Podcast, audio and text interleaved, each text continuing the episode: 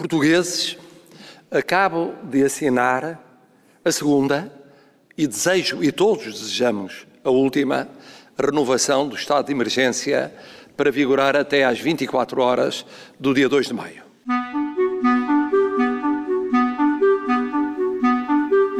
Calma, amigos. Vai ficar tudo bem. Vai ficar tudo bem. Vai ficar tudo bem. Vai ficar tudo bem. Vamos, amigas, vamos todos ficar bem. Vamos. Vai ficar tudo bem. Yo, yo, vai ficar tudo bem, yo. E em casa? Faz favor. Boa tarde, estou a falar com o professor Carlos Aguiar. Sim, faz favor. Daqui é Joana Beleza, do Jornal Expresso. Muito bem, muito boa tarde. Diga, faz favor. Muito boa tarde. Não sei se o eh, Henrique Pereira dos Santos, que me deu o seu número, lhe ligou a falar sobre Não. mim. Não, então, então eu vou passar a Mas não tem explicar. problema nenhum. Não tem problema nenhum. Eu sei que é professor eh, no Instituto Politécnico de Bragança e eu gostava de saber como é que está a passar eh, esta pandemia. Tenho estado por casa, mas hum, como suponho todos os meus colegas, a preparar aulas e a dar aulas. Portanto, tivemos que recriar a maneira como ensinamos e como damos as nossas aulas e isso tem, tem nos tomado bastante tempo e ao mesmo tempo outras coisas que podem relacionadas, obviamente relacionadas com investigação e trabalho. O, o professor dá aulas de quê? Eu sou eh, eu dou aulas de, de botânica. E vive em Bragança, Sempre Sim, em Bragança, aqui no Politécnico de Bragança. mas vive aí também, na Ah, cidade. vivo, vivo, vivo, claro. Vivo aqui na- no centro da cidade, junto à, à antiga estação de comboios. Como é que está a cidade? A cidade está. A cidade tem muito menos movimento, as pessoas estão a cumprir eh, aquilo que têm sido as recomendações vindas dos organismos oficiais para gerir esta pandemia. As pessoas estão muito em casa, as pessoas estão a proteger-se, estão. ah, nunca esperava, nunca esperei isso. Estão a usar máscaras e estão a cumprir o distanciamento social. Hum, aqui os, o comércio também está a cumprir as regras adequadamente. Eu acho que as pessoas estão a, a agir com uma enorme responsabilidade. E não esperava Portanto, isso? Me permite eu assim, nem esperava nem deixava de esperar, no sentido em que é uma coisa tão nova que sinceramente não sabia o que é que iria acontecer.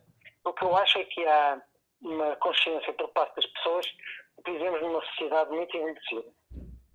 Portanto, há muito idoso nesta cidade. E as pessoas sabem que os riscos nesta pandemia são sérios, sobretudo para as pessoas de idade. Eu acho que as pessoas Pois. aqui no Bragançano, Transmontano, interiorizou rapidamente essa, essa ideia. De facto, as pessoas estão a ser cuidadosas. E vejo por parte dos mais velhos um, cu- cuidados acrescidos. E os seus alunos estão ansiosos por voltar ao Politécnico? Os alunos continuam a ter aulas, sabe? Eh, Cada professora criou o seu próprio sistema, mas as alternativas também não eram muitas. Basicamente, o que as pessoas estão a fazer é dão- aulas por- com esse famoso programa que é o Zoom. É muito interessante que rapidamente toda a gente se habituou a esse sistema, tanto alunos como, como professores. Hum, eu tenho que dar aulas de botânica a botânica é uma coisa que se aprende, sabe, é muito difícil aprender por- só pelos livros. Tem que haver um contacto direto com as coisas, o que não levanta problemas sérios, não é? Na Pois. aprendizagem. A solução eh, que eu encontrei e que outros colegas também encontraram foi, olha, eh, com um programa de gravação de imagem, fazem-se pequenos filmes onde mostramos as plantas e estes fazemos à vista de todos, mostrando os vários caracteres e, e é uma forma de ir dando matéria. Tenho esperanças que, entretanto, como o ano letivo vai ser alargado, que ainda possamos vir a ter aulas práticas de campo, era muito importante. Eh, convinha também outra coisa, que os exames fossem feitos de forma presencial, portanto, toda a avaliação fosse feita de forma presencial. Eu, pelo menos, acho que é difícil fazer de outra maneira. sei que isso está a ser eh, estudado e, como eu disse, eh, as coisas vão-se vão -se fazendo. -se fazendo. O professor tem quantos alunos? é. Sim, são bastante, tem uma centena de alunos, sim. Uma centena de alunos. E esses alunos estão a estudar para serem o quê? Trabalhar em que Eh, áreas? Maior, sim, a maior parte deles são estudantes de agronomia, Hum. ou seja, de engenharia agronómica. Foi também o seu curso? Foi o curso que tirou? Sim, sim, eu sou agrónomo, sim. Eu sou agrónomo. E como é que se dedicou à botânica? Como é que eu me dediquei à botânica? Se for possível responder a uma pergunta Olha, assim. Não, claro, não. A pergunta é interessante, acredito. A pergunta, a pergunta é muito interessante. Que, basicamente, eu, sabe o que é que eu acho? Eu acho que toda a gente nasce com uma costela de naturalista, de uma maneira ou de outra. Alguns têm mais essa costela, outros têm menos. Acho que é um comportamento adaptativo. Criarmos laços com, com plantas e animais é uma coisa que nasce connosco. Isso até está estudado. Chama-se isso biofilia. Portanto, todos, de alguma maneira, transportamos essa, essa tendência natural, que era adaptativa, obviamente. Hum, depois, há pessoas que têm oportunidade, ou, ou que, sei lá, mas sobretudo oportunidade, companhias certas, um clique no momento certo. E eu não sou muito diferente de, de outras pessoas similares a mim. Qual foi o seu clique? momento, determinado momento começamos a gostar de insetos, de fósseis, de plantas, de, de aves, de mamíferos, de tudo que é planta, animal, hum, rocha. E depois, eh, enfim, a vida leva-nos para diferentes caminhos, não é? No meu caso era em agronomia, que eu estudei no Instituto de Agronomia, havia uma, uma reserva botânica. E a reserva botânica tinha orquídeas. E as orquídeas são bonitas. E pronto, é assim. E apaixonou-se por orquídeas. Eh, Numa fase inicial, sim, mas sinceramente não são as plantas que me agradam mais. Quais são as plantas que mais gosta? As plantas que mais olha, são, é uma família chamada Família das Leguminosas. Porque são plantas com um interesse, muitas delas com interesse agronómico, com interesse na alimentação dos animais. São plantas que têm essa coisa estranha de serem capazes de fixar, com base numa simbiose com umas pequenas bactérias, obviamente, com bactérias de fixarem azoto. É uma relação proveitosa para as bactérias e para as, para as leguminosas e, portanto, produzem um alimento, produzem uma biomassa com, com proteína. Porque nenhuma planta eh, fixa azoto. É uma pequena enzima que só está nos procariotes. E, portanto, as leguminosas são muito interessantes porque têm essa capacidade, dão-nos proteína que nós, humanos, podemos consumir e que os animais podem consumir. E é muito interessante que, aprendendo umas coisas sobre leguminosas, começamos a perceber que os sistemas de agricultura, as leguminosas sempre tiveram um papel importante e que a distribuição dessas plantas, das leguminosas, espacial delas, condicionou a maneira como evoluíram os sistemas de agricultura. E, portanto, é bonita esta, esta fronteira entre a agronomia e a botânica e as leguminosas oferecem-nos um pouco isso. E depois as leguminosas também são bonitas e são constituintes importantes da paisagem vegetal. Sei lá, toda a gente conhece as gestas, os, os pós, Portugal que é o país mais rico do mundo em pós endémicos e, e tantas outras plantas dessa mesma família. Há pouco, há pouco estava-me a dizer que eh, as aulas que dá precisam eh, muito do, da- do lado presente de ver as plantas, não é? E de, como, Sim, sim, sim, sim. Sim, porque a experiência sensível, os livros não substituem a experiência sensível, não é? Quer dizer, tem que se mexer nas coisas, tem que se tocar. E isso aplica-se, quando estamos a falar de biologia, de vivos, isso aplica-se a todos os graus de ensino. Isto é, o ensino é muito teórico, só à distância, as leguminosas, as gramíneas e coisas assim do género, há coisas que não são que não se escrevem nos livros, não é? Que não são escritas nos livros, aliás, que são muito difíceis de verter em palavras. Que é, por exemplo, o sermos capazes de identificar um grupo de plantas sem inclusivamente, apenas porque as observamos muitas vezes. Eh, Uma espécie de adivinha, chama-se adivinhação informada, é um, há um termo alemão para isso. desenvolvemos a Gestalt, essa capacidade de adivinharmos quase a maneira como as coisas se organizam. Hum, sabe, isso não, não está nos livros, não é? Está nos livros, os livros são um instrumento para depois, na prática, se ir mais longe a construir essas, essas capacidades. E, de facto, um, tem que haver sempre uma componente prática no ensino de qualquer tipo de biologia. Não vale a pena. Repito, tanto faz. Politécnico, universidade, um, ensino, escola primária. É muito importante mexer nos, nos seres vivos, manipulá-los, desfazê-los, ver como é que são constituídos e organizados. E depois nasce uma luz. E a gente começa de repente a perceber que vivemos num mundo que faz sentido, que as coisas estão organizadas por famílias e por géneros, mas não é porque nós inventamos as famílias e os géneros. Aliás, inventamos as famílias e os géneros, mas essas famílias e os géneros são abstrações, mas têm por trás uma realidade concreta que está lá à espera que a gente descubra. Uhum. E agora, em tempos de pandemia, tem ido ao campo ou tem ficado mais uh, fechado? Posso-me confessar? Pode. Não, tenho ido ao campo também. Tenho ido ao campo. O campo. Tenho ido ao campo cumprindo as regras. Isto é, sabe que o campo, quem vive em Bragança tem essa vantagem, não é? O campo é um espaço muito amplo. Uhum. E, portanto, eu consigo ir ao campo sem, sem deixar de cumprir as regras. Distanciamento social não falta. É, mas as pessoas sabem disso. Estão a limpar as oliveiras, estão a adubar, que está na altura, estão a fazer uh, operações agrícolas, mas estão, pelo que eu vejo, estão a cumprir uh, muito de perto as, as, as, recomendações. E, portanto, o mundo não pode parar, não é? E não pode parar o agricultor, mas também o professor, suponho, deve ser assim, não é? O professor investigador claro. também não podem, não podem parar, têm obrigações sociais, não é? Eles são pagos pela sociedade para, para cumprir um determinado papel, não é?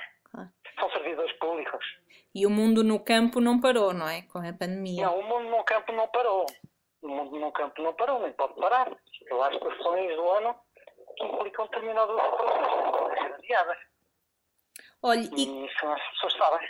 E como é que tem visto a evolução dos números da pandemia em Portugal? Eh, considera que o levantamento do estado de emergência é uma boa medida? Bom, eu não sou especialista no assunto. O máximo que posso dar são sensações, não é? E algumas leituras que sim, vou fazendo. Sim. Não sou é, imunologista, não é? Portanto, a minha palavra não vale nada, não é? A minha não vale nada. Uh, o que eu acho é que. Hum, uh, o mundo não pode parar, não é? Tem que se produzir riqueza, as pessoas têm que ter emprego, têm que trabalhar, têm que ganhar a vida para, sustentar, para sustentarem, para sustentarem os seus dependentes. E, e isso não se faz com as pessoas permanentemente fechadas em casa. Há determinadas profissões em que isso é mais ou menos viável, ou pelo menos temporariamente viável mas o mundo não pode parar, não é? Como alguém diz, a gente não pode morrer da cura, não é? E, portanto, parece-me que esta fase que nós atravessamos, isto vale o que vale, sou, não sou especialista, repito. Sim, sim. Uh, acho que aquilo que se fez tinha que se fazer, mas é tempo talvez de avançar para uma outra etapa na gestão da pandemia. Parece-me isso mais ou menos óbvio. O que é que este confinamento a que fomos obrigados uh, mudou na sua rotina? Mudou, alterou muito a sua vida? Uh, não, tive, quer dizer, a única coisa que alterou foi que eu deixei de ter aulas presenciais. De resto, eu já trabalhava muito em casa e continuei a fazer, que é basicamente escrever uh, furiosamente. E, e, portanto, nesse aspecto tive sorte, não foi, não implicou uma grande mudança das minhas rotinas. Obviamente, só talvez num aspecto, não é? As minhas filhas estão mais em casa do que estavam. Portanto, Tem filhas em idade escolar? Tenho três filhas universitárias, sim. E estão as três a cumprir também as aulas à distância? Estão, estão, estão. Uma, enfim, está mesmo no final e as outras sim distância, uma delas, ainda agora acabou de fazer um exame online. E correu bem? Sim, suponho que sim. suponho que sim, que tenha correr. Mas então tem a sua casa transformada numa, numa pequena escola. Sim, mas tenho a sorte delas já serem mais crescidas e serem autónomas. Vejo os meus colegas que têm filhos mais jovens, que é um esforço imenso, que têm com as crianças em casa, sei lá, colegas que têm, têm três filhos em casa a estudarem pela telescola. É complicado, difícil de gerir. Mas, enfim, somos todos super-homens, não é? De alguma maneira. Pois. Temos, temos de ser, de alguma forma, tem que ser. Exatamente. Exatamente. Quando a ocasião, quando a ocasião, quando é necessário, não é? Quando é necessário, toda a gente se transfigura, não é? É verdade. Portanto, numa, isso é uma das lições que há que tirar nesta, nesta pandemia. É verdade. E parece que vem aí tempos de máscaras e de luvas e é? Vêm tempos de máscaras, de continuação do distanciamento social, eh, mas as pessoas já interiorizaram e talvez este período de confinamento tenha sido, nesse aspecto, muito pedagógico. Porque houve que aprender muita coisa, repare. Toda a gente aprendeu, os médicos aprenderam a gerir uma situação de pandemia. Nunca tinham feito, não é? Hum, as pessoas aprenderam também a gerir essa situação de pandemia, as professoras, toda a gente, todas as profissões de alguma maneira se acomodaram a uma nova realidade. E eu acho que, de uma maneira ou de outra, cada um cumpriu o seu papel, ou está mais ou menos a cumprir o seu papel. E o facto de estarmos confinados a uma casa também de repente nos deu outro, deu outro valor à, ao campo, ao lá fora, à vida lá fora. E à natureza também. Eu, eu acho que sim. Precisamos sempre de um referencial, qualquer que ele seja, quando não há referencial nenhum, durante muitos anos vai haver um referencial que é em 2020 e vai ser o referencial para muitas das nossas decisões, não é? Às vezes faltam-nos referenciais. Acha que Ai, Às vezes as memórias desbatem-se. Eu, não, eu se calhar esta pergunta é ingênua, mas nas cidades tem-se falado muito sobre o, o, o silêncio, porque o trânsito diminuiu muito. Imagino que em Bragança também se note a diferença. Um, e, e a, quantidade de pássaros que agora se ouvem. Acha que no mundo eh, da natureza, no mundo natural, eh, o- a Covid-19 está a ter algum impacto, de certa forma? O, o que eu ouço dizer por parte dos meus colegas que são mais ligados à zoologia é que, de facto, pelo menos alguns animais têm avançado para espaços que antes não visitavam. E, aparentemente, isso estará a acontecer ou terá acontecido. Eh, vamos ver. Claro que isto, eh, um meio dúzia de meses não é suficiente para alterações dramáticas, não é? Pois. Portanto, ver como é que será, o que acontecerá no futuro. Mas olha, quanto ao silêncio, isso é mais nítido na grande cidade do que, do que numa terra, do que numa cidade do interior, do que no, no Bragança. Nós aqui estamos habituados a noites silenciosas e, e quem vive, e, por exemplo, parte da população, uma parte da população tem uma segunda casa nas aldeias, tem familiares na aldeia, portanto, para nós não é uma mudança tão Não é assim tão relevante. O nosso habitat não mudou assim tanto como terá mudado na cidade. E, portanto, não... quer dizer, a mim parece-me que na, na pequena cidade do interior, na cidade do interior, eh, é mais fácil, foi mais fácil gerir este período do que na grande cidade. Eh, Porquê? mas é só uma opinião. Eh, Olha, porque há mais espaço. Porque há um espaço para fora do limite da cidade que está muito próximo. E há uma relação muito forte com o campo e com as casas das aldeias. E, portanto, um, foi, nesse aspecto, é menos opressivo, é menos opressivo este período do que, do que na grande cidade. Mas é só uma opinião pessoal. Quando isto passar, quando passar, que não sabemos quando será, nem como ainda, eh, o, o que é que vai fazer? Qual é a primeira coisa que vai fazer? A primeira coisa que eu vou fazer, olha, eu acho que é a mesma coisa que tenho feito quase todos os dias, mas acho que vou sair mais vezes para apanhar plantas e fotografar plantas e apanhar insetos. Hum, e portanto, talvez isso seja essa a grande mudança. E vou ter menos gente em casa, provavelmente. Também é uma mudança significativa. As suas filhas estudam aí em Bragança ou estudavam fora? Não, não por acaso estudam as três no Porto. As três no Porto. E voltaram para casa no, no início do Voltaram estado de para emergência? Casa, sim, agora neste período, mas depois voltarão, voltarão para, para o Porto. não é? Também não é fácil, não é? É uma adaptação de quem já vivia, já tinha uma vida independente, voltar para a casa dos pais. Uma adaptação para filhos e pais. É, sim, sim, sim. A Rodriga também é um- uma adaptação de, de parte a parte. Mas é O professor Carlos tem plantas em casa? Plantas, Uhum. tenho. Na casa onde neste momento estou, tenho algumas. Tenho uma grande cerejeira. Que dá-. Que dá cerejas? Diga? Dá- Dá, dá, dá cerejas, dá. E fala com ela? Sim, todos os dias ah, falo com ela e falo com o meu cão, não é? Que lhe respondem de maneiras diferentes e com certeza também ainda não tem, de certeza que Sim, ainda não tem soluções não. para a pandemia, não é? Assim, o cão ainda me faz assim uns olhos assim, meio amor, não é? Parece que os selecionamos para ficarem com esses dados ternos, ternos e dessa maneira fazendo o que eles querem, não é? Mas a cerejeira, de facto, nunca me responde.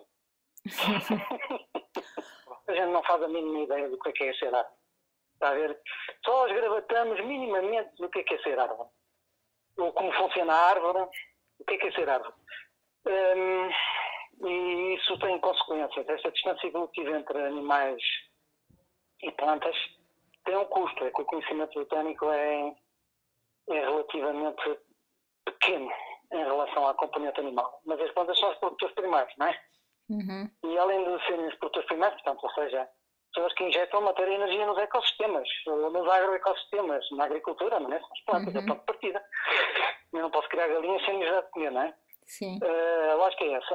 Hum, acho que o conhecimento é muito escasso e que tem que ser aprofundado e que as pessoas mexem um pouco nas plantas e têm um conhecimento prático muito melhor.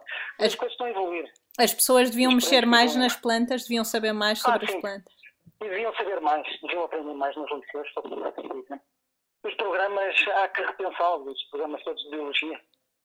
Já, já têm uns aninhos e provavelmente aumentar essa componente do conhecimento das plantas, isso sem dúvida. Então as pessoas conhecem o seu. precisam conhecer algo que esteja para além do seu ecossistema urbano, não é? Uhum. Há outros ecossistemas dos quais nós dependemos, não é? Por exemplo, o ecossistema campo de batatas. É um ecossistema fundamental, não é? Uhum. O ecossistema pastagem com vacas. É um ecossistema fundamental, não é? E o que é que as pessoas aprendem quando andam na escola? Eh, Nos liceus. Provavelmente aprendem eh, conhecimentos super especializados e que depois na vida real eles são muito menos importantes, não é? Por exemplo, aprendem todos. Isso já, eu já me estou a estender, não é? não era nada disso que queria ouvir. Não, mas é interessante, é uma perspectiva interessante. Por... Aprendem todos o ciclo de Krebs e essas coisas todas da biologia molecular. E a pergunta que nós nos devemos colocar é: qual é a vantagem de um aluno que está numa fase ainda muito precoce do seu, do seu- da sua história educativa, não é? Qual é o interesse de estar a aprender eh, tão profundamente coisas tão abstratas que não para ele nunca saíram do papel? e, no entanto, é completamente ignorante em relação àquilo que lhe acabei de referir, não é? Um, ecossistema carvalhal, ou um ecossistema estuário, ou um ecossistema ursal de montanha, estival de montanha, coisas assim do género. E, portanto, talvez valesse a pena pensar sobre isso. Mas isto já não tem nada a ver com Covid, não é? Dentro da, área, da sua área de trabalho, quem são as referências em Portugal? Cada um tem as suas, não é?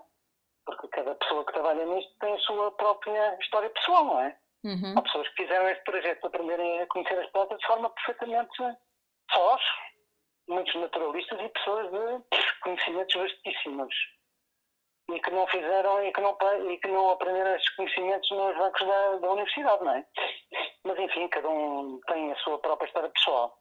No meu caso, eh, recordando pessoas eh, já falecidas, para não citar os- aqueles que ainda estão vivos, para depois não falhar alguém que pode ser desagradável.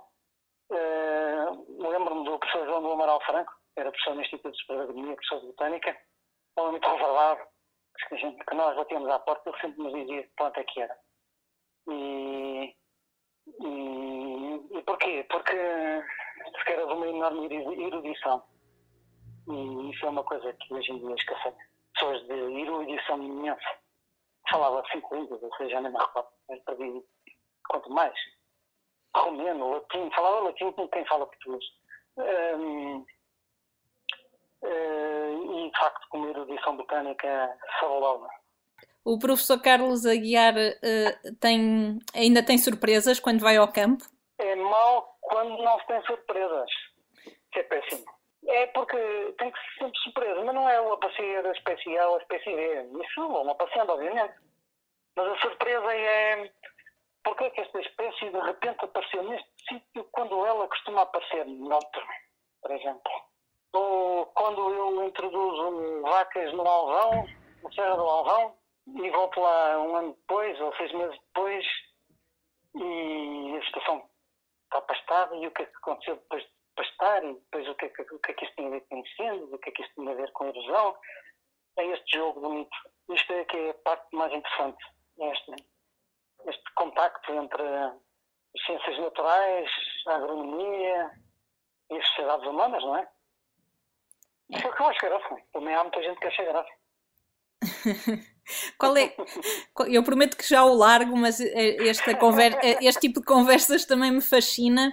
Mas do ponto de vista da botânica, qual é a parte de Portugal que mais lhe interessa? A mim o que mais me interessa é, é Trás-os-Montes, que é onde eu vivo. E Trás-os-Montes porque Trás-os-Montes, cada território tem as suas características que não são iguais a nenhum outro. Mas Trás-os-Montes é muito interessante porque tem gradientes ecológicos muito fortes. E quem gosta destas coisas de vegetação e de flora, os gradientes ecológicos muito fortes e muito interessantes. Sei lá, vai de 3 metros de água, 3 mil milímetros, em 100 km, desce de 3 mil milímetros a passar para 350. Aquilo que nós chamamos ultra hiper úmido para semiárido. Está a ver? Em 100 km. Eh, e depois, eh, litologicamente, as rochas são muito variáveis, as rochas controlam a distribuição das plantas. E, e é essa, este intrincado que depois tem pessoas por cima, não é? Sistemas de agricultura por cima. Isso é que é o, o interessante aqui desta região e é de facto uma variedade imensa de ecossistemas, de ecossistemas, de pessoas, de plantas, de animais, tudo isto e que está aqui à espera de ser livre, em livre aberto. E, e é uma experiência em todos os dias se aprende quando se vai para o campo qualquer coisa que não se tinha reparado antes. E isso é o fascinante da botânica e desta, das ciências da vegetação. Nós chamamos de fitossociologia e sociologia das plantas. Olha, eu acabo sempre estas conversas a perguntar com quem é que eu poderia falar a seguir. Não sei se assim de repente. Com quem é que poderia perguntar falar a seguir? Olha que boa pergunta.